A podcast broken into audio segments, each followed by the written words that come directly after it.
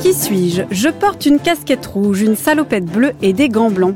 J'ai d'abord été charpentier, menuisier avant de devenir plombier. Héros ordinaire, je suis pourtant une icône mondiale.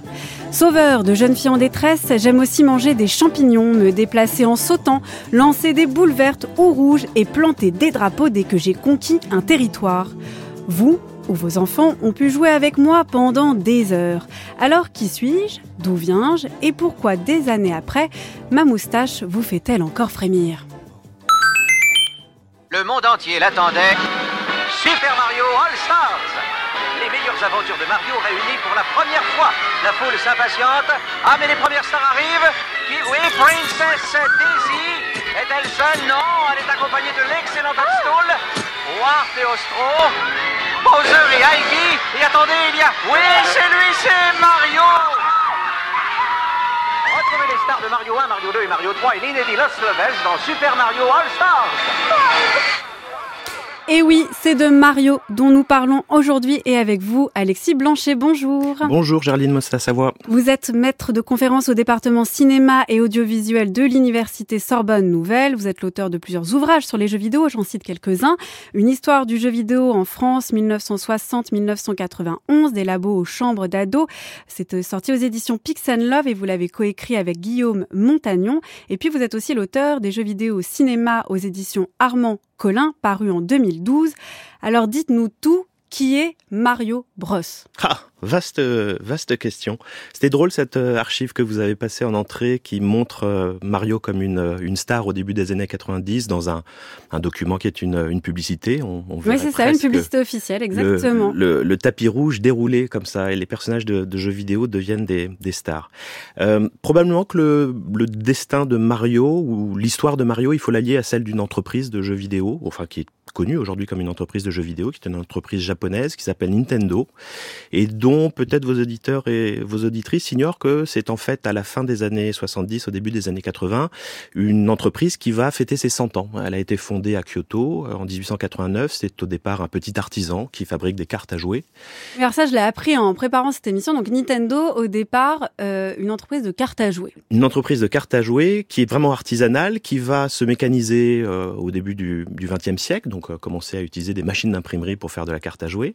Et puis euh, le petit-fils du fondateur reprend l'entreprise après-guerre euh, dans un contexte de boom économique au Japon, évidemment. Le Japon s'ouvre à la consommation de masse et Nintendo cherche à se diversifier, d'ailleurs dans des domaines très variés, une compagnie de taxi, une chaîne d'hôtels, etc. Et finalement, ce qui va faire le succès de Nintendo dans les années 60, c'est le gadget. Voilà, la consommation de masse arrive au Japon et le gadget devient un objet qui est euh, visiblement désiré désiré par les consommateurs euh, japonais et Nintendo développe toute une série de gadgets assez ludiques qui vont tout doucement intégrer de l'électronique.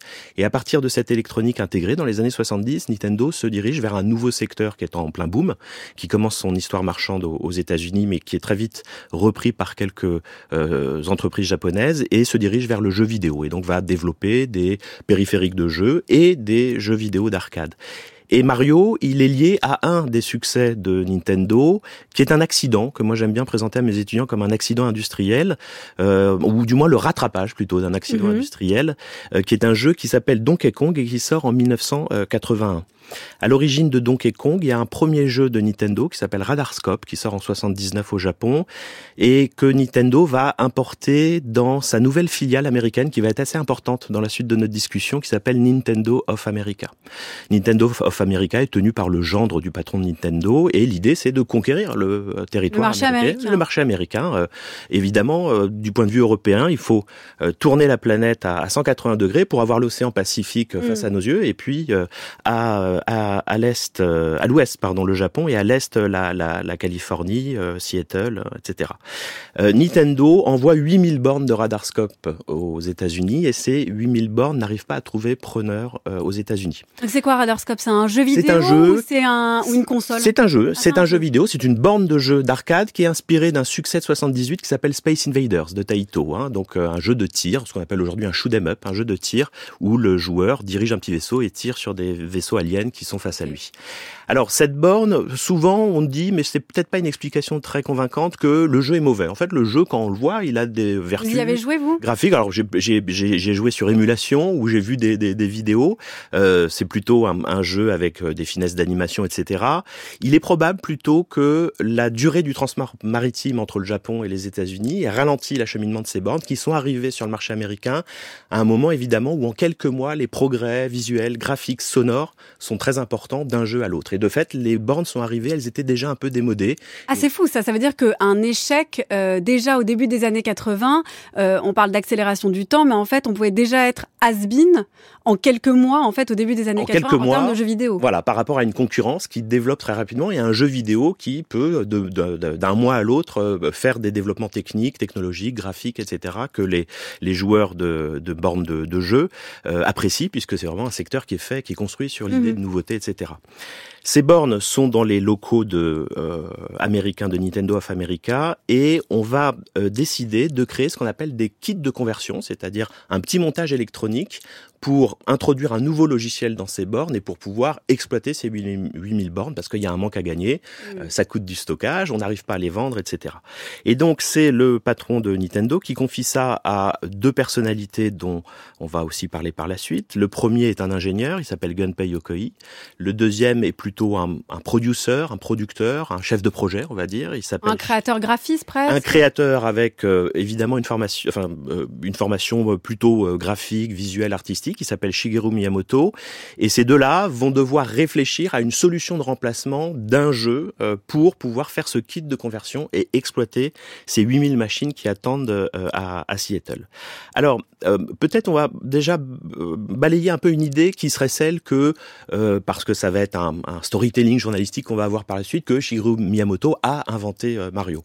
En fait, on est vraiment dans un contexte industriel qui est celui de répondre à un problème. On a un marché, le marché américain, on a ce kit de conversion et on a des créateurs qui vont surtout être des gens qui vont diriger un projet. En fait, c'est une petite entreprise qui s'appelle Ikegami Tsushunki. Je remercie la Florent Gorge qui, dans les années euh, 2000, qui est un, auteur spécialiste, grand spécialiste de, de, de, Nintendo, qui avait mis ça un peu sur la place publique. On apprend que Nintendo faisait en fait appel à des entreprises extérieures, à des prestataires. Et il est probable que l'essentiel de ce qui fait le succès de Donkey Kong et donc la création de Mario fasse aussi, euh, soit aussi dû à cette petite entreprise. Euh, ils vont décider dans un premier temps de faire un jeu autour d'une licence qu'ils possèdent, qui est la licence Popeye. Euh, c'est euh, quelque chose à retenir chez Nintendo, c'est que c'est une entreprise qui travaille avec des ayants droit américains depuis les années 50. Donc, ils utilisent des personnages connus. Alors ça aurait pu être Mickey. Et ça, ça aurait tout à fait pu être Mickey puisqu'ils ont travaillé avec Disney sur du licensing, sur le territoire euh, japonais, etc. Donc ils ont une connaissance d'une certaine façon des relations du business international mmh. et euh, du, du, marché américain. Ils vont développer un, un jeu dont le, la, la, la, traduction littérale serait Popeye et les attaques de tonneaux de bière et ils vont soumettre ce jeu jeu à, à l'ayant droit, qui est euh, le King Feature Syndicate, hein, c'est-à-dire le, le, le, syndicat de comic strip qui euh, euh, dispose des droits de cette série dessinée par Segar. Et le rendu visuel ne convainc pas l'ayant droit, qui refuse en fait que le jeu soit exploité, et Nintendo se retrouve avec un problème. Donc avec un autre problème. Avec un autre problème, la, la, la, proposition qui était de passer par un personnage populaire, rendu mmh. populaire par la bande dessinée, mais aussi le dessin animé et la télédiffusion des dessins animés du, du studio Fleischer de Va pas être possible parce que l'ayant droit est pas d'accord. Le personnage est pas assez ressemblant. Donc ça veut dire, si je vous suis bien, Alexis Blanchet, c'est que euh, Mario, avant de naître, en fait, naît non seulement d'un échec un retard industriel de livraison euh, des bornes et en plus d'un échec juridique ou esthétique peut-être oui. des ayants droit qui refusent que l'image de Popeye euh, soit utilisée. En tout cas, ils, re ils refusent pas, mais ils trouvent que c'est pas suffisamment ressemblant et, et, que ça va desservir l'image de Popeye. Mmh. Donc mais déjà Popeye c'était encore un personnage euh, vraiment prégnant à l'époque. Ah bah, dans, les, les dessins animés Popeye sont largement télédiffusés. Hein. Ils sont même dans les années 80. De, je pense que c'était un dans peu les plus, années 70 et, et 80. Oui, oui, c'est un personnage. Robert Altman fait une version de Popeye avec Robin Williams hein, dans mmh. ces années-là. Donc euh, non, non, le personnage est encore suffisamment populaire et c'est un bon choix pour le marché américain. Et donc là, on rase la table et on va garder un peu une idée de Popeye. Ce qu'il faut se dire, c'est qu'il y a un, alors je ne vais pas l'appeler un triangle amoureux parce que c'est pas tout à fait ça, mais en tout cas, il y a euh, trois personnages dans Popeye, Popeye, mmh. Olive Oil et Brutus. Et ouais. Brutus et Popeye se battent pour avoir les faveurs de Olive Oil. Et d'une certaine façon, c'est cette structure un peu narrative, ce, cet embryon de narrative qui va faire que euh, chez euh, Nintendo, on va décider d'aller chercher à peu près la même structure narrative, mais dans un autre contenu de la culture populaire qui est King Kong dans King Kong, euh, on a le roi euh, Kong, hein, ce singe géant, euh, qui kidnappe une jeune femme et un aventurier part à la, à la rescousse pour libérer cette princesse en détresse. On retrouve quelque chose de tout à fait classique du conte ou du, ou du roman. Donc là, autre solution pour essayer de reconvertir donc ces bornes avec l'histoire cette fois-ci de Donkey Kong inspiré de King Kong. Pour trouver une thématique qui, qui correspond.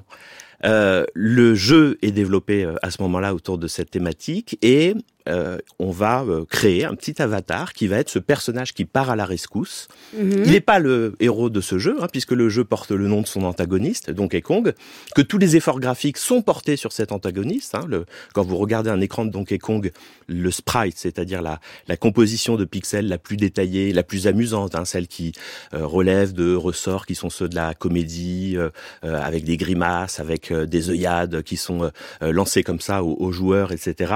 C'est Donkey Qui est vraiment le, siège un petit peu de cette euh, attractivité visuelle. Et puis on a quand même cet outil de l'interaction dans le jeu vidéo qu'on appelle l'avatar, ce petit personnage qu'on va pouvoir déplacer euh, de gauche à droite sur l'écran et lui faire euh, gravir des échelles pour atteindre chaque fois le sommet de, de l'écran et libérer la, la princesse. Donc on voit que c'est toute une démarche qui est pas du tout une intentionnalité où on va créer euh, Super Mario, mais c'est des problèmes euh, techniques, des problèmes de distribution, euh, des enjeux économiques et des solutions qu'on va essayer d'apporter à ces enjeux pour un marché qui est le marché américain. Et donc, Alexis Blanchet, on peut euh, dire que Mario naît à ce moment-là. Donc, Mario, il naît au début des années 80. On peut dire qu'il a donc 40 ans parce que c'est quand même pour ça qu'on en parle aujourd'hui. Non seulement parce que euh, Super Mario euh, a 30 ans aujourd'hui, ce jeu-là, Super Mario 4 a 30 ans aujourd'hui. Et donc, bah, on se rend compte que Mario Bros a 40 ans, lui, c'est ça. Alors, si, si, vraiment on veut être précis, on peut dire que Donkey Kong a fêté ses 40 ans l'année dernière, en 2021, 1980-2021 que le personnage que l'on appelle aujourd'hui Mario, qui apparaît dans Donkey Kong, ne s'appelle pas Mario à l'époque. Euh, mm. le, les noms qui vont lui être donnés vont être différents. Euh, on sait que les Américains avaient tendance à l'appeler Jumpman, ce qui veut dire parce qu'il saute. Parce qu'il saute, voilà. Donc, qui était d'une certaine façon un nom rattaché à sa sa, sa fonction et la manière dont dont, dont il euh, interagit dans l'espace de, de, jeu. Euh, on sait que du côté Nintendo, on aurait voulu l'appeler Mister Vidéo, voilà, pour d'une certaine façon en faire une incarnation de, de du jeu vidéo. Hein. Le terme vidéo au début des années 80 peut être encore un terme euh, qui recouvre le secteur du jeu vidéo. Hein. On parle souvent d'une borne de, de jeux vidéo comme un vidéo par exemple dans, les usages euh, communs.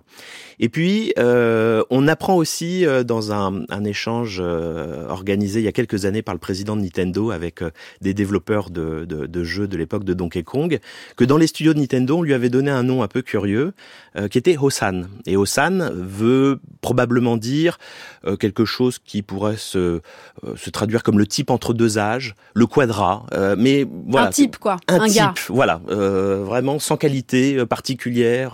bon, donc ce qui veut vraiment dire que au départ, c'est vraiment quelque chose d'un peu annexe ce petit personnage. Il n'est pas fait pour devenir l'emblème de la marque, ce qui va devenir par la par la suite. Et faut vraiment avoir ça en tête sur Parfois, on a une idée de l'industrie qui aurait des visions, des, des intentionnalités, etc., ou qu'il y aurait des grands créateurs qui... Non, euh, là, on a besoin d'un petit personnage et on a besoin d'un petit personnage qui incarne le mouvement dans ce, dans ce jeu-là.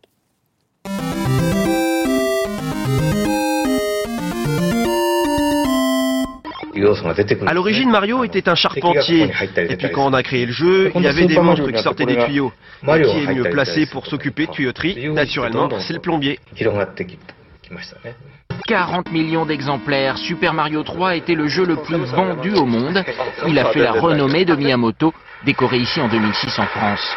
Modeste, le créateur avoue des recettes déconcertantes de simplicité. Tout vient de mes idées. Je me dis, tiens, ce serait bien de chevaucher un dinosaure, et on a créé Yoshi. Et puis, ce serait super de pouvoir voler, et on a créé un chapeau avec des ailes.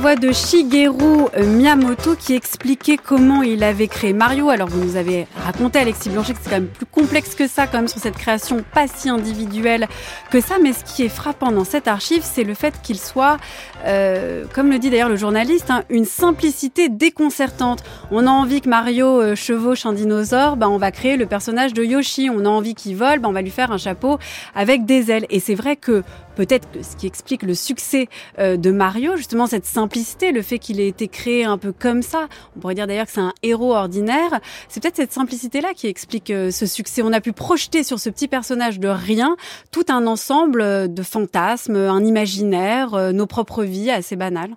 Oui, probablement parce que euh, c'est un avatar au départ et qu'un avatar, ça sert les besoins du jeu et particulièrement dans les jeux vidéo, l'exploration de euh, de l'espace et le, le rapport à, à l'espace de, de, de, de, jeux vidéo.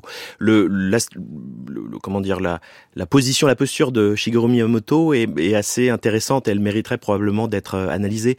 Euh, les premières fois où on entend parler de Miyamoto dans les médias, c'est pendant la le, le, gros succès des consoles de jeux Nintendo au début des années 90 et il est probable que Nintendo a tout intérêt à cette époque plutôt à le cacher ce type-là parce que c'est un producteur qui a plutôt une vision intéressante des choses et du jeu vidéo euh, et que probablement en l'exposant, elle risque aussi peut-être de, de, se le faire piquer euh, d'une certaine façon.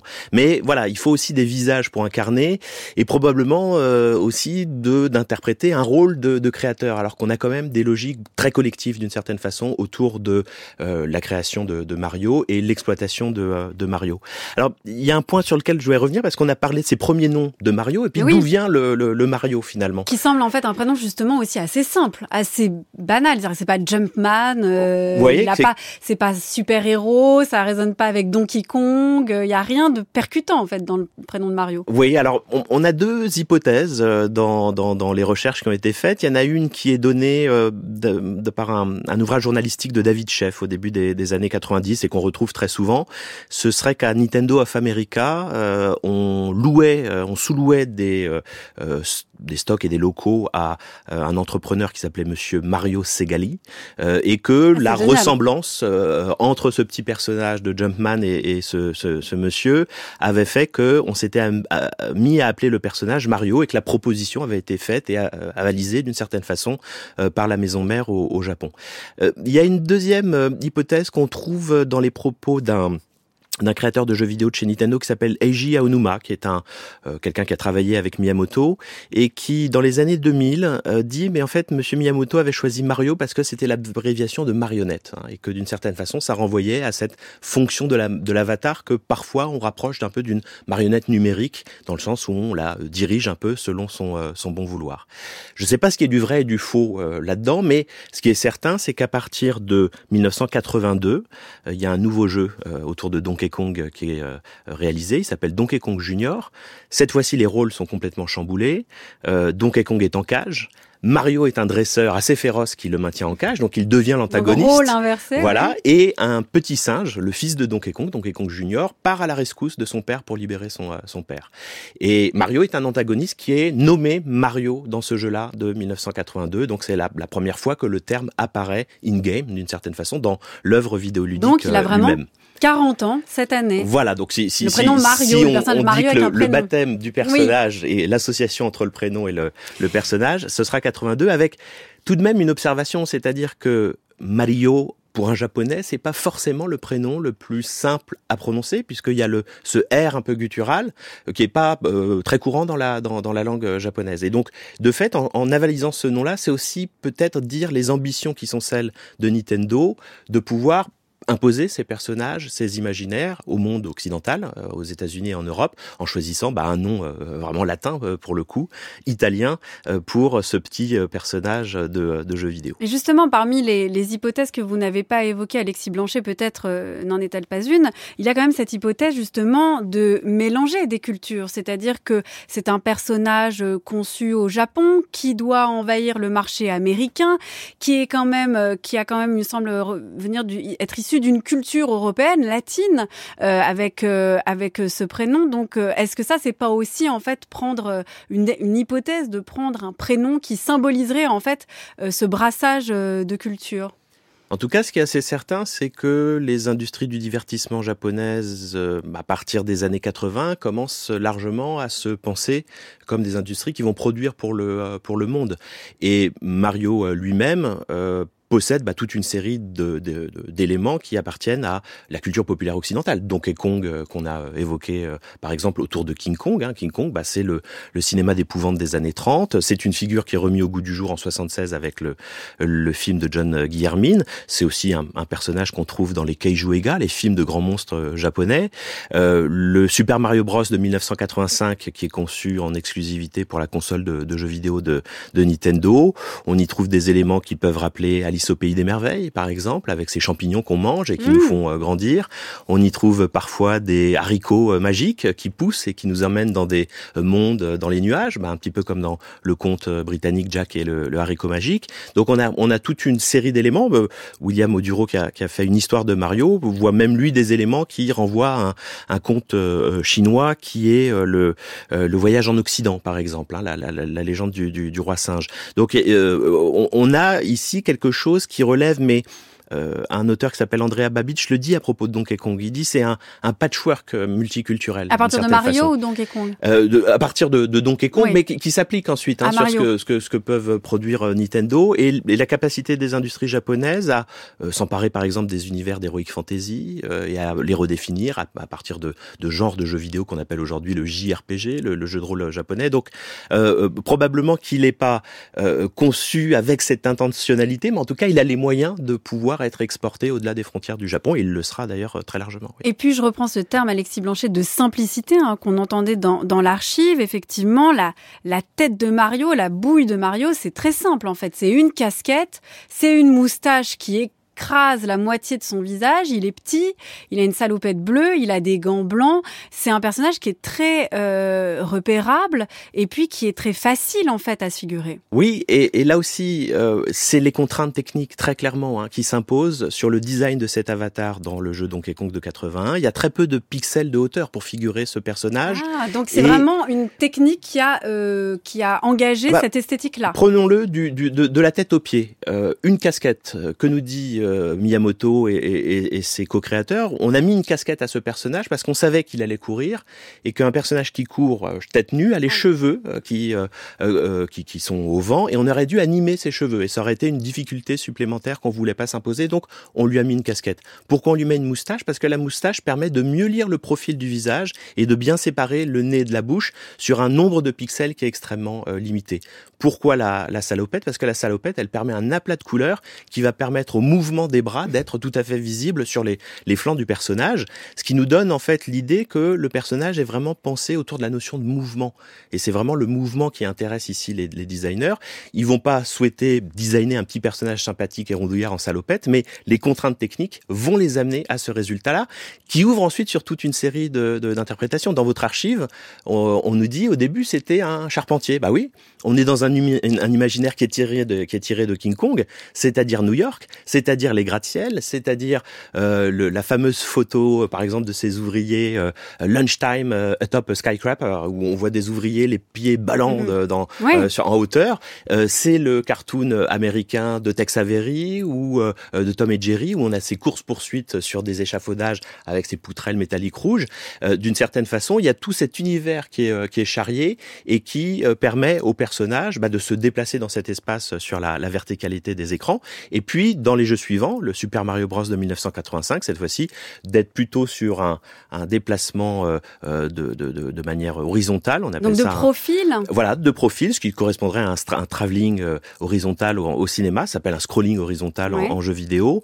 Euh, c'est un, un, défilement de l'écran qui demande un petit peu plus de euh, comment dire de capacité de calcul qu'un défilement vertical, parce que le défilement vertical, il suit le, euh, le trait du canon à électrons sur l'écran, et ça permet là aussi d'ouvrir des, des, espaces. Donc Kong le faisait déjà, mais tableau par tableau, quatre tableaux pour pouvoir arriver jusqu'à la fin du jeu, puis un effet ensuite de, de, de boucle où on continue de, de jouer. Avec Super Mario Bros en, 85, bah, cette fois-ci, on est dans des mondes. Hein, c'est que de, cette manière que sont présentés euh, chacun nouveau, C'est aussi Mario qui qui charrie en fait ce, nouveau euh, langage, bah, ces nouveaux dispositifs de monde. En tout cas, il en offre une synthèse très euh, efficace, qui commercialement va rencontrer le succès, qui fait que ce jeu de 85 continue d'être à jouer, d'être joué à encore aujourd'hui? Encore aujourd'hui, et aujourd'hui, on a des speedrunners, des gens qui essayent de le terminer le plus rapidement possible, ah avec un, un record du monde, euh, voilà, qui euh, chaque tous les six mois gagne quelques centièmes. Mais là, je crois qu'on est vraiment arrivé au, au maximum qu'on pouvait faire. non, non, euh, le, le, Super Mario Bros de 85, il est toujours dans cette idée de mouvement. il appartient à un genre qui s'appelle le jeu de plateforme parce que depuis Donkey Kong, eh bien, ces jeux sont architecturés. L'espace de jeu est architecturé avec des plateformes sur lesquelles on saute et on, on se déplace. Et il permet aux personnages de découvrir des, des mondes, d'explorer des, des mondes, de, du monde 1 à 8 avec quatre sous-niveaux et de d'affronter euh, des, euh, des ennemis bah, un peu effrayants comme le, le fameux Bowser euh, qui est créé pour ce jeu de, de 85. Donc, euh, si je vous suis bien, Alexis Blanchet, Mario, donc euh, c'est quand même des sauts, des plateformes. Il s'agit d'éviter des obstacles. Il s'agit d'avaler aussi des objets pour devenir euh, invulnérable. Et puis, il s'agit aussi quand même peut-être d'incarner le bien. Il s'agit de sauver une jeune femme. Il s'agit de s'opposer aux méchants, à Bowser. Oui, hein, donc, il y a quand même une morale un petit peu. Il y a quand même une morale. C'est pas juste du jeu, de l'esthétique. Et, et, alors, on, on, est sur une, une morale assez, assez, assez simple. On est dans une logique assez patriarcale aussi, hein, d'une certaine oui, façon. Sauver la jeune fille en détresse. C'est une jeune fille en détresse. C'est un, un, on pourrait même pas parler de, euh, de récit. Hein. On est vraiment sur une, une, légère trame narrative qui va permettre de euh, justifier l'exploration de, de, de l'espace. Et puis on affronte des monstres euh, qui sont d'ailleurs pas si terrifiants que ça. Hein. C'est vrai qu'on affronte des tortues, par exemple, dans le jeu de, de 85, ou, ou des champignons, alors qui, qui ont un peu les sourcils froncés, mais qui ont pas l'air si, si méchants que ça. Et on progresse, on avance pour affronter euh, Bowser en fin de, en fin de, de niveau. Euh, c'est un plaisir du déplacement, c'est presque parfois un plaisir un peu chorégraphique hein, qu'on a quand on dé, dé, déplace cet, cet avatar, parce qu'on rebondit, parce qu'on on, on a des euh, vitesses qui peuvent être différentes, parce que euh, parfois le plus grand danger c'est nous-mêmes, hein, dans les erreurs de manipulation. Oui, on, va aller trop vite. Euh. Voilà, on veut aller trop vite, on veut, on prend pas suffisamment le temps. Donc c'est c'est toute une question de rythme, mais c'est tout un, un, plaisir, un moment aussi, euh, qui est celui de, de maîtriser cet avatar dans l'espace. Et puis c'est aussi un, un, plaisir de la découverte. Super Mario Bros, le jeu de 85, euh, est fourbi de petites surprises qu'on peut trouver ça et là, euh, des blocs invisibles qui se révèlent quand on saute et qui nous donnent une option intéressante, euh, des euh, tuyaux qui étaient évoqués dans votre archive qui nous mm. permettent d'aller dans des salles secrètes ou dans des niveaux secrets, et puis les fameuses warp zones, c'est-à-dire ces passages qui permettent d'aller d'un monde à l'autre.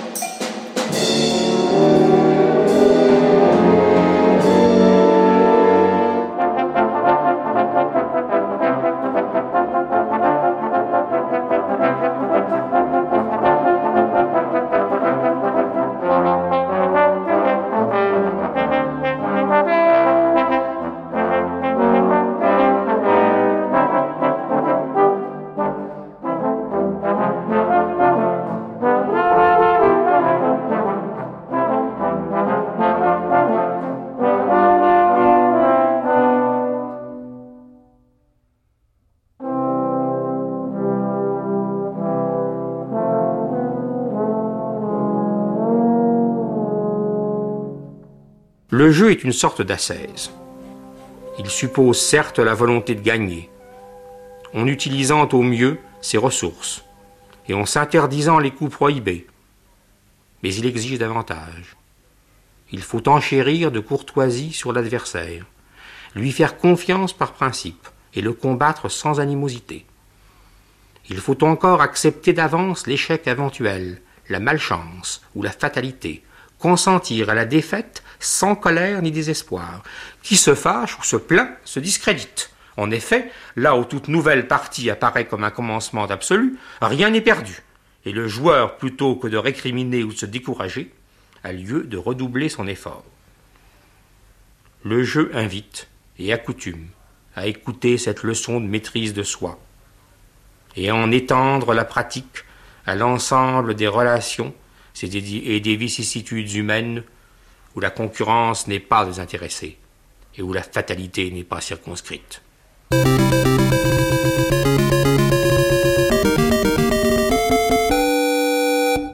C'était la voix de Roger Kaiwa, le sociologue, un auteur des jeux et les hommes, qui, là, on entendait sa voix, qui date de, cette archive date de 1961.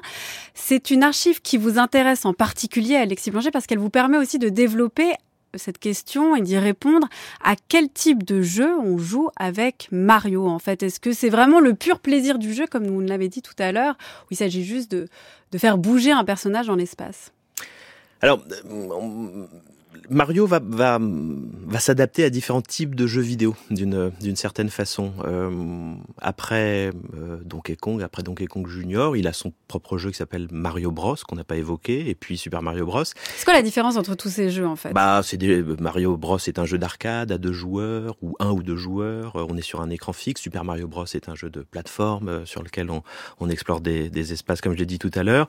Euh, ce qui est intéressant, c'est que on, on voit que chez Nintendo euh, probablement Miyamoto demande à d'autres équipes qui travaillent sur des logiciels là-bas d'introduire son personnage parce que les assets graphiques, c'est-à-dire les lignes de code qui sont disponibles pour l'animer, sont disponibles et donc ça va faire qu'il y a tout doucement une présence du personnage qui va se faire dans la production de Nintendo. Et parfois même, je pense euh, presque sur la forme de l'humour un peu potache. D'une équipe à l'autre, on aime se faire des blagues et tiens, on va prendre le personnage de, Miyamoto pour le, le mettre. Euh, ce qu'il y a, c'est que on évoquait euh, euh, Mario Kart ensemble. à partir d'un certain moment, Mario devient une figure de proue un peu de la production Nintendo et va s'adapter à différentes formes de jeux. On a les jeux de plateforme qu'on connaît bien, qui vont évoluer d'ailleurs avec les évolutions techniques. Ils sont en deux dimensions dans les années 80 et début 90. Ils passent en trois dimensions à partir de la deuxième moitié des années 90. Et puis, c'est des simulations sportives, bah, le, le jeu de course qui d'ailleurs Mario Kart au départ est pas du tout pensé pour être un jeu autour de Mario. Hein. C'est que c'est une simulation de course qui est mhm. produite chez Nintendo. Puis d'un coup, quelqu'un dit mais ça pourrait être intéressant de mettre les personnages de Mario dedans et d'utiliser la qu'ils ont pour valoriser ce personnage, et, euh, ce, jeu, pardon, et probablement lui donner un aspect un peu plus euh, convivial et, sympathique. Et de fait, Mario Kart, ça cartonne. Ah, Mario Kart cartonne, mais à l'origine du projet, il n'y a pas du tout l'idée de faire un jeu de cartes avec Mario. À l'origine du projet, il y a mhm. utiliser les assets d'animation graphique d'une console qui s'appelle la Super Nintendo autour. Si vous regardez les premières images des prototypes de Mario Kart, c'est des petits euh, pilotes de cartes qui sont tout à fait géniaux, oui, oui, qui, qui, ont rien à voir. Et évidemment, quand l'idée arrive que quelqu'un met sur la table l'idée de mettre Mario dedans, bah d'un coup, ça donne une ambiance un petit peu différente. Parce que ça veut dire de, que de cartes. Parce que ça veut dire que Mario était déjà devenu une mascotte. En fait, c'est-à-dire que ah, il était, il avait un succès qui permettait à un jeu de devenir euh, un succès. Voilà, pour probablement que Nintendo se, se rend compte de ça. Alors, je reviens quand même à Roger Kaiwa mm. parce que c'est un plaisir de l'entendre. Et puis, moi, dans mes, mes cours sur les, les approches théoriques du jeu, on ne peut pas faire l'économie de Roger euh, Kaiwa, qui est vraiment quelqu'un qui propose euh, ce qu'il appelle quatre impulsions du joueur. Voilà, le joueur, s'il joue, il va chercher euh, quatre choses différentes. il va chercher de la compétition, l'agone, ce que Kaiwa appelle l'agone. Il va chercher le fait de soumettre, son destin au, hasard, l'aléa. Il va chercher du vertige, euh. Les enfants qui aiment les tours de manège, par exemple, sont dans des jeux d'e-links. Et puis il va chercher du mimicry, c'est-à-dire le plaisir d'interpréter un personnage. Et quand on confronte cette cette typologie des, impulsions du joueur au jeu vidéo, bah il y a des impulsions qu'on retrouve très largement dans le, jeu vidéo. Et les jeux Mario correspondent par exemple très largement à des jeux d'agone. même dans un jeu de plateforme, on est un petit peu en opposition avec un, un univers, un environnement qui est assez hostile hein, d'une certaine façon. Il y a des trous, il y a des crevasses, il y a des, des, différentes manières de tomber dans le vide, de se faire brûler, etc. Hein, dans les jeux Mario. Et le joueur est un peu en opposition avec le système. Et puis avec certains autres jeux Mario, Mario 4 par exemple, on est aussi dans des jeux de compétition, mais face à d'autres joueurs qu'on va affronter à travers le jeu vidéo. La dimension de mimicry, d'interprétation, on pourrait la discuter. C'est vrai qu'il y a un plaisir d'être dans ces mondes imaginaires. Ils sont euh, colorés. Bah, on l'avait dans l'archive tout à l'heure. On veut chevaucher un dinosaure au début des années 90. Bah, Mario permet d'avoir ce plaisir de, de chevaucher et d'être dans le euh, dans, dans, le mimicry. Et puis il y a aussi le plaisir, par exemple, je pense à, à Mario Kart notamment, mais aussi euh, peut-être dans les derniers développements des jeux Mario, le plaisir aussi de pouvoir choisir d'être un autre personnage, mais faisant partie de l'univers Mario. Voilà. Donc par exemple, je préfère euh, bébé Peach euh, pour euh, conduire une moto dans Mario Kart. Donc là, il y a le plaisir qu'on retrouve de d'incarner, d'interpréter un personnage. De, de l'incarnation, de se dire je préfère ce personnage à ce personnage-là. Alors parfois, ça va dépendre des joueurs, les jeunes enfants parce qu'ils ont un attachement plutôt à telle ou telle figure, et puis les joueuses et les joueurs, joueurs un peu plus pros parce que ah bah avec Baby Peach, on a des on a de la vitesse, mais par contre on n'a pas de l'endurance. Voilà, bah, je vois que vous êtes Géraldine, une excellente joueuse de, de Mario, Mario Kart. c'est ça. Je ne prends donc pas Baby Voilà, et à ce moment-là, c'est plutôt la gone, d'une certaine façon, qui va vous pousser à faire ce choix-là, plutôt que celui de vos enfants qui vont préférer parce qu'il y a un attachement affectif à un personnage et qui seront plutôt à ce moment-là dans le mimicry.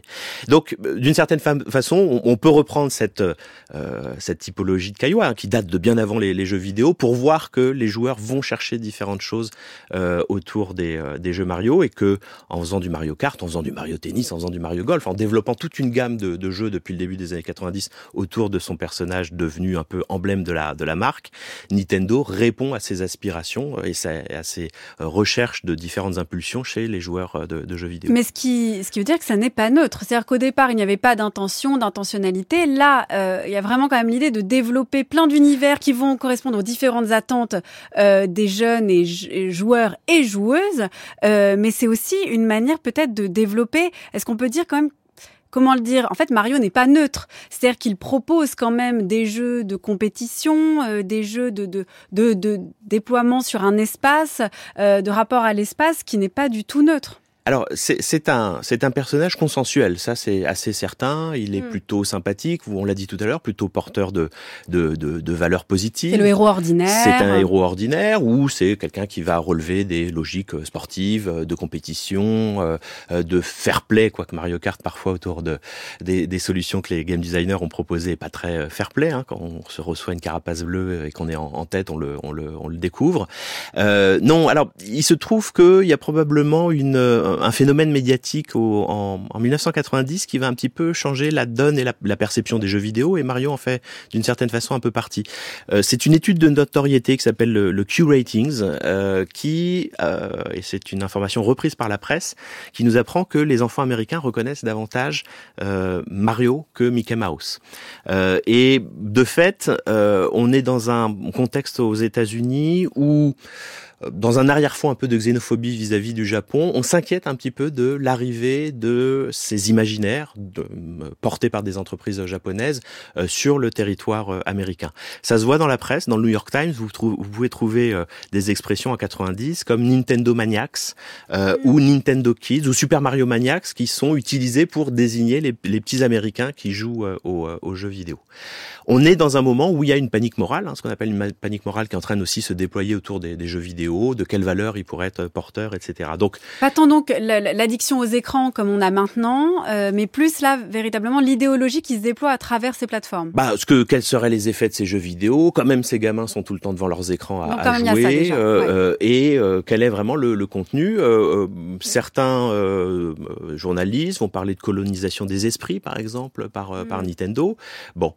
Alors moi, il y a, y a, un chercheur que j'aime bien sortir de ma poche à ce moment-là, c'est Henry Jenkins. Jenkins, il va réfléchir un peu à la question des... des... C'est qui c'est un chercheur spécialisé spécialiste un chercheur des, américain, des médias, de la communication. Voilà, qui est un professeur en media studies. Euh, et Jenkins a euh, l'intérêt de se pencher souvent très tôt un peu sur les, les, les, les phénomènes euh, émergents. Et au début des années 90, euh, il dialogue avec une sociologue qui s'appelle Mary Fuller et il fait le, il fait un double constat. Il dit bon, il faut expliquer le succès de ces jeux vidéo. Moi, j'ai un fils qui joue à la console Nintendo, nous dit Jenkins. Qu'est-ce qui fait le, succès de ces jeux-là? Et pour lui, il voit deux voies euh, d'explication. De, euh, D'une part, il dit il y a des changements urbains qui font que les enfants sont sont plus dans la ville. Euh, Ils peuvent moins sortir parce que c'est plus dangereux, parce que c'est moins facile qu'on considère que c'est plus dangereux, qu'on considère qu'il y a de la circulation automobile, qu'il y a des risques de kidnapping, etc. Alors, je veux dire, constat qu'on peut faire ensemble en sortant de la maison de la radio. Euh, je veux dire, on cherche à, à, à, la sortie des écoles des enfants qui jouent dans la rue, on, on en a plus dans, dans, dans, dans la rue. Euh, donc, Jenkins nous dit les changements urbains ont fait que les enfants ont été d'une certaine façon euh, euh, expulsés de la rue. Ils sont plus dans la rue. Première chose. Et deuxième chose, on a euh, une socialisation des euh, enfants qui est très genrée qui passe par le jeu et on a une socialisation des garçons qu'il appelle la boys culture, qui est une socialisation qui se fait vers l'extérieur. Jenkins nous dit les jeux des petites filles c'est des jeux d'intérieur, elle joue à la dinette, elle joue à la maman. Les jeux des garçons, c'est des jeux d'extérieur. Ils jouent à construire des cabanes dans les bois. Ils jouent à construire des barrages sur des ruisseaux. Mmh. Ils jouent dans le backyard, c'est-à-dire toute cette zone dans, quartier, les, euh... dans, voilà, dans, les, dans les maisons américaines, les cours qui sont à l'arrière des façades des, des maisons. Et il nous dit, voilà, les jeux vidéo, en fait, vont nous permettre de résoudre cette équation intenable.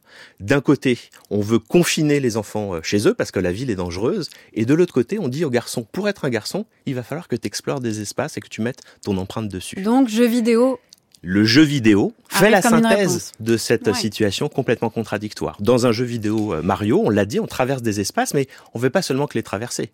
On s'empare des valeurs qui sont dans ces espaces. Les joueurs et les joueuses de Mario, euh, Super Mario Bros en 85 savent que dans les petites cases avec un point d'interrogation, il y a en général une option, il y a en général une petite pièce de monnaie, donc c'est vraiment une petite valeur. Et euh, Jenkins nous dit finalement, ces jeux poussent les joueurs à se comporter comme des colons virtuels. Ils arrivent dans un espace, ils le traversent, s'emparent des valeurs qui sont dedans, écrasent tout ce qui leur font ils face. Et à la fin d'un niveau de Mario, bah là, les joueurs et les joueuses voient bien, qu'est-ce qu'on fait? On saute sur un mât, on descend les couleurs de Bowser, et puis on, on, on avance dans un petit mm. euh, château, et on monte les propres couleurs de Mario. Vraiment, on a mis sa marque euh, sur ces environnements euh, numériques. Mais ce qui veut dire que Mario, euh, loin d'être donc consensuel et même universel, euh, est non seulement euh, l'image typique du, du, du du colonisateur mâle. Est-ce qu'on peut est-ce qu'on peut aller jusque là Parce qu'on a on a du mal à croire en voyant Mario. Euh, bon voilà, c'est un mec, mais c'est un petit mec. Ouais, mais c'est toujours ça, c'est qu'il faut toujours regarder quelles sont les mécaniques qui sont euh, qui sont à l'œuvre. Évidemment, c'est un personnage sympathique, consensuel, familial. Le rôle de Nintendo of America est probablement prédominant là-dedans dans cette idée d'avoir poussé Mario parce que on voit qu'au Japon, ils avaient même prévu une petite mascotte hein, pour leur console de jeux vidéo Nintendo, mais euh, les, les, consommateurs ont préféré se tourner vers Mario.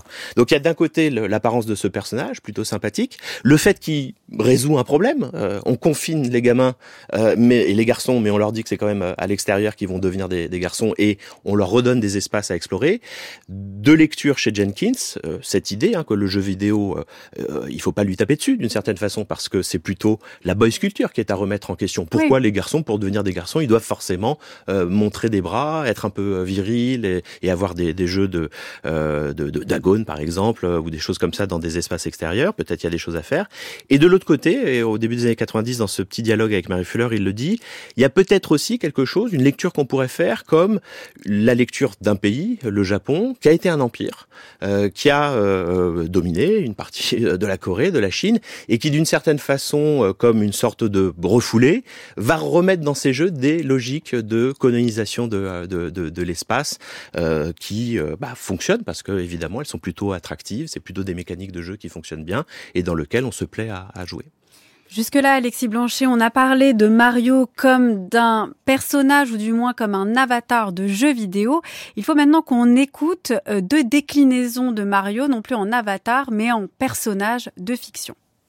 Et connais-tu les deux frères, les deux frères plombiers? Héros, pas héros dans les jeux vidéo Bizarre, bizarre, tout paraît bizarre chez les plombiers Quand ils réparent les filles, ils partent dans les tuyaux hein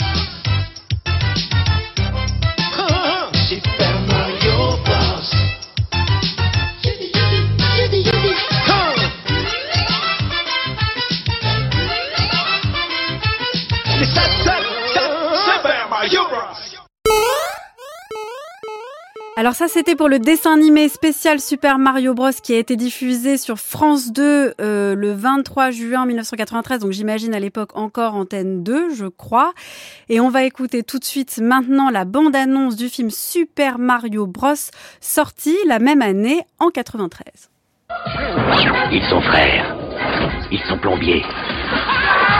Oh non Mario Ils sont sur la piste une princesse kidnappée. Et d'un mystérieux fragment de météorite. C'est magnifique. Quiconque possède cette pierre détient le pouvoir, devient maître absolu de l'univers. Apportez-moi la pierre. Viens la chercher, vieux tétard Mais il leur faudra sauver la princesse. Mario, attention Super Mario Brothers. Ceci n'est pas un jeu. Ouais, ceci n'est pas un jeu et d'ailleurs hein, en 93 on peut dire Alexis Blanchet que c'est un petit peu la fin quand même de, de l'âge d'or de Mario Bros, c'est-à-dire qu'il y a vraiment un âge d'or fin 80, tout début 90 et puis bon, le passage à l'écran, à la fiction euh, ne s'est pas avéré très euh, très fructueux, euh, couronné de succès. Euh, le, le, film a laissé quelques, souvenirs à des spectateurs de, de, de l'époque. Oui, mais euh, quel type de souvenirs? Ah non, non, je, je, moi pour en parfois l'accompagner, euh, ce, ce film-là, parce que de temps en temps il est rediffusé, euh, des, des, des, des, gens, et moi le premier, ça, ça me allait le voir avec plutôt de l'enthousiasme, et on était au contraire assez ravis de voir Mario sur un écran de cinéma. C'est une forme de, de, reconnaissance de ce que ce qu'était Mario, de l'avoir sur un écran de cinéma, que le cinéma consacre de l'énergie, du temps à, à, Mario.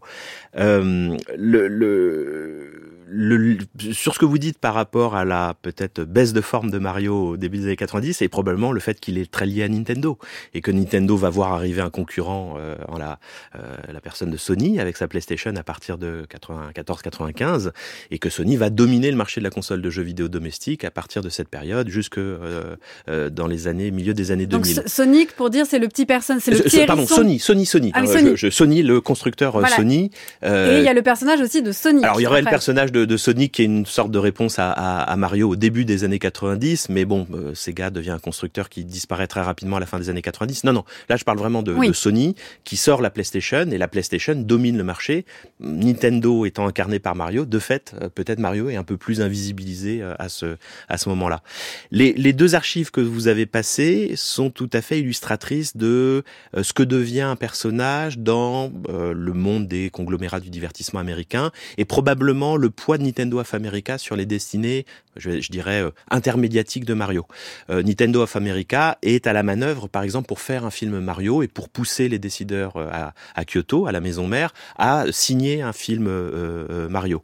Ils sont également très actifs pour nourrir la tranche horaire jeunesse américaine du Saturday morning, hein, la tranche horaire pour les enfants aux États-Unis, c'est le samedi matin, avec des contenus qui sont liés au personnage Nintendo et entre autres au personnage Mario.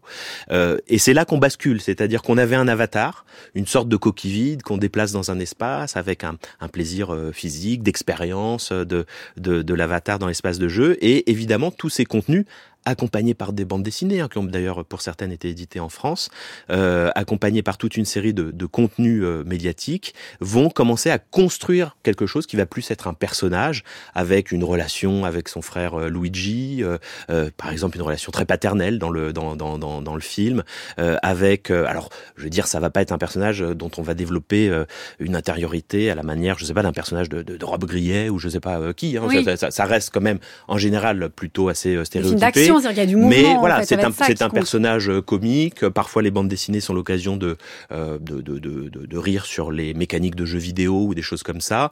Euh, mais d'une certaine façon, le personnage devient un petit peu multiple parce qu'il est développé de manière euh, synchronique et diachronique, hein, euh, sur, en même temps sur différents supports par différentes euh, personnes. Et il, bah, il va parfois poser des problèmes à, à, à ceux qui ont la tâche de développer ces contenus. Moi, j'avais eu l'occasion de m'entretenir avec un des deux co-scénaristes du film euh, Super Mario Bros, dont vous avez passé euh, un extrait de la bande-annonce. Il s'appelle euh, Parker Bennett. Et Parker Bennett, moi, la première question que je lui ai posée, c'est pourquoi l'action se passe à New York? Et mon hypothèse, c'était que c'était Donkey Kong la raison. Donkey Kong, de fait, charriait l'imaginaire de, de New York. Et quand je lui pose la question, il me répond très simplement, oh, vous savez, à Hollywood, chez les scénaristes, quand un personnage est italo-américain, il est de Brooklyn. Et donc, d'une certaine façon, lui a appliqué des recettes, il a appliqué des stéréotypes qui sont ceux propres à l'écriture et à la production euh, audiovisuelle. Ce qui fait que ce Super Mario Bros est un film, en effet, assez bizarre, dans une esthétique presque un peu néo-noire à certains moments. Il a été confié à, à un, un, duo de clippers euh, euh, britanniques, euh, je crois, des gens qui venaient du clip, du vidéoclip, et qui en ont fait une, une sorte de, de, version un peu, voilà, entre le néo-noir et le cyberpunk, qui évidemment ne colle pas du tout à l'image qui se développe en parallèle dans les jeux vidéo. Mais vous, ce film vous a plu, Alexis Blanchet, parce que vous étiez déjà fan de, Mario, sur ces rapports entre jeux vidéo et cinéma sur lesquels vous avez écrit. Euh, il y a une transposition qui parfois est vraiment glissante, parce que comment construire un récit, comment faire des dialogues, comment penser une psychologie, même en termes de mouvement, de jeu d'acteur, c'est pas du tout la même chose de penser un avatar euh, que les que les joueurs vont eux-mêmes animer, et puis un, un, un personnage qui va s'animer de lui-même, auquel on va euh, donner euh, une substance. Oui, on, on, on est dans deux logiques différentes. D'un côté, on a besoin d'une trame narrative un peu prétexte pour un jeu vidéo, mais c'est pas l'essentiel. C'est pas les, les, gens quand ils jouent à un jeu Super Mario, ils, ils viennent pas euh, s'intéresser à l'histoire de Super Mario. Non, ils veulent des défis, ils veulent avoir des expériences, des sensations, de saut, de maîtrise de, de l'avatar. C'est ça qui fait le, le plaisir d'un jeu vidéo euh, Mario, un jeu vidéo de plateforme. Dans un film de cinéma, bah, on va voir des péripéties, un personnage, euh, des relations qui peuvent être intéressantes. On sait même que Bob Hoskins, euh, qu'on avait découvert dans Qui veut la peau de Roger Rabbit, qui joue Super Mario dans le dans, dans, mm -hmm. dans, dans le, film, euh, n'avait découvert qu'après coup qu'il était en, train de, tourner, euh, enfin qu'il avait tourné une adaptation d'un jeu vidéo. Et Parker Bennett m'explique que quand il se met à la réécriture du script, euh, il sait pas du tout ce que sont euh, les jeux vidéo Mario, donc il demande à la production d'avoir les derniers jeux Mario en date. On lui amène une console Super Nintendo, c'est le fameux jeu avec Yoshi euh, où euh, le, le, le, petit dinosaure Yoshi apparaît, et c'est pour ça qu'on a toute une thématique de dinosaures qui apparaît dans le film de 93, bah, précisément parce que d'une part, cette thématique-là a été introduite dans le dernier jeu en date, et c'est le jeu sur lequel ils ont travaillé, et d'autre part que 93, c'est l'année de la sortie de Jurassic Park, et qu'on sait que tout ce qui va concerner les dinosaures risque d'intéresser le public, et c'est la conjonction de ces deux analyses un peu sectorielles d'une certaine façon qui aboutit et qui justifie une partie du développement du personnage dans un monde de dinosaures avec euh, deux mondes et une faille temporelle entre l'époque des dinosaures et l'époque actuelle. Donc ce que vous dites, Alexis Blanchet, c'est que finalement on a des attentes différentes. Un spectateur de cinéma peut regarder regarder ce film avec Mario en étant satisfait ou insatisfait en tant que spectateur, peu importe ce qu'il sait en fait du jeu. Ce sont comme deux mondes euh, imperméables. Bah, je pense que ça, ça fait partie de, de choses aujourd'hui dans nos rapports à ce que j'appellerais la fiction industrialisée qui sont devenues presque euh, banales. Euh, on peut. Euh... Mais c'est décliné, développé, peu importe. oui, on a des développements qui se font de, de, de manière synchronique. Donc un, un, même personnage peut vivre en bande dessinée, vivre en jeu vidéo, vivre en film de cinéma. Et d'une certaine façon, on a même des films de cinéma qui, de temps en temps, viennent nous euh, permettre de résoudre ces problèmes-là. Si on regarde le, le dernier film Marvel autour de Spider-Man c'est un film qui va rassembler à un moment de son récit l'ensemble des interprètes qui ont euh, joué Spider-Man depuis 20 ans. Donc, euh, d'une certaine façon, Mario, il existe dans différents états. Il y a différents états de la, la fiction Mario. Alors, certains qui vont se, se poursuivre, certains qui d'ailleurs relèvent d'un canon. Euh, quand vous allez sur le site de Nintendo aujourd'hui, il n'est plus du tout question de présenter Mario comme un charpentier ou comme un plombier, ce qui mmh. était le cas euh, dans les On années 90. On dit que c'est quelqu'un qui aime faire beaucoup de choses. Voilà. Bah c'est aime... ultra banal, ultra oui, large, oui, ça veut rien dire. Ça, ça, ça, veut rien dire. Alors ça, ça n'enlève pas toute l'interprétation qu'on peut avoir du, du personnage. Oui. Moi, j'ai plutôt euh, goût à le penser comme une sorte de prolétaire euh, euh qui est un, un, un petit bonhomme un, débrouillard, petit ouvrier, voilà, débrouillard, et puis qui va affronter le, le mal, etc. Euh, chez Nintendo, on a décidé d'effacer toute cette idée de charpentier qui était même euh, bah, un, propos qu'on avait de la voix de Miyamoto tout à l'heure dans l'archive, hein, pour dire non, non, c'est quelqu'un qui a différentes activités dans la vie et qui aime euh, être entouré de ses amis c'est grosso modo la, définition canonique qu'en donne Nintendo pour définir son personnage. Est-ce que c'est ça qui fait d'ailleurs que Mario c'est un mythe? Euh, c'est-à-dire qu'en fait, il a une telle plasticité finalement. Euh, vous, vous le voyez de cette manière-là. Moi, je vais le voir euh, autrement. Nintendo va le vendre autrement. Euh, le fait qu'il soit euh, transmédiatique sur plein de médias à la fois, le fait qu'on peut dire que c'est un, un, un qu'il représente juste un, un, sauveur ou un petit mec débrouillard, ou alors au contraire ben, un colonisateur, ou au contraire ben, un mec qui aime bien faire des choses. Est-ce que c'est ça qui contribue au mythe de Mario? Alors, bah, moi, moi enfin, il faudrait ressusciter Roland Barthes et voir si le, moderne, dans, une mythologie moderne. Mais pour ma part, euh, j'ai toujours pensé que le mythe était un récit explicatif du monde. Donc, je, je vois pas Mario comme un récit explicatif du monde. Je le vois plutôt comme une icône. Je le vois comme un personnage. Bah voilà, aujourd'hui, à une heure d'écoute de milieu d'après-midi sur France Culture, on parle de ce, ce, ce personnage. On n'aurait pas pu le faire il y a dix ans. Il y a dix ans, euh, on se serait dit mais non, c'est pas un sujet. Les gens vont pas savoir de, de quoi on parle d'une certaine façon. Euh, moi, je suis assez surpris qu'un joueur de football, Mario Balotelli, ou euh, un ancien euh, président de la Banque européenne, Mario Draghi, sont souvent appelés par les médias Super Mario. Super Mario revient aux manettes, Super Mario a marqué un but, etc.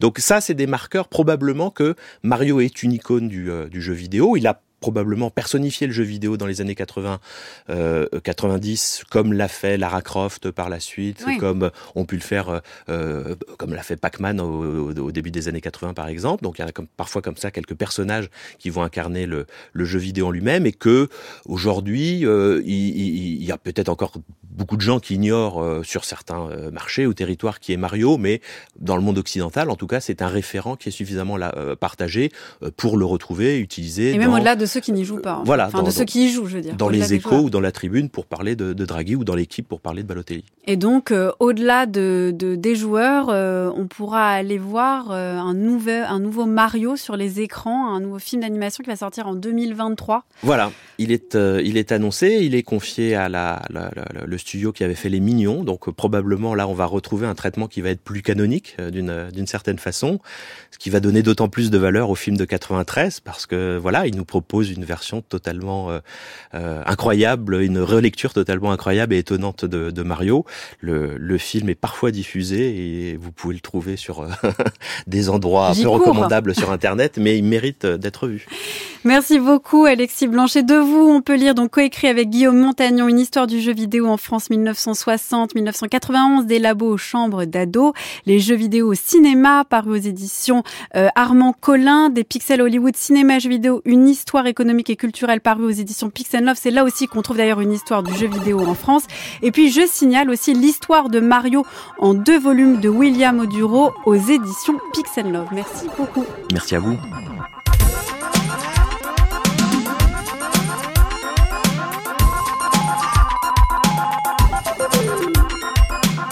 À l'école, zéro au piano. J'y prends à fond des jeux vidéo. Je laisse tout tomber. Le skate, le roller, c'est comme un virus à l'intérieur. Tactique logique dans ma tête. Ça clique, ça split dans ma Logitech. Mon père, c'est un fan, il est plutôt cool. Mais ma mère, elle a les boules. Je suis le king des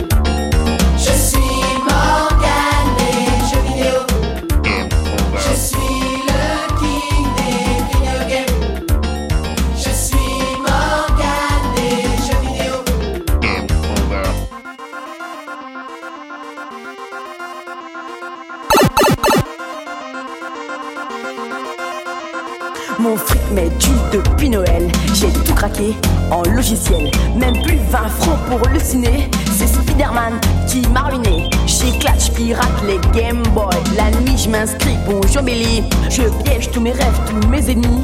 Sans mégaphonie, la nuit m'ennuie. Je suis le king des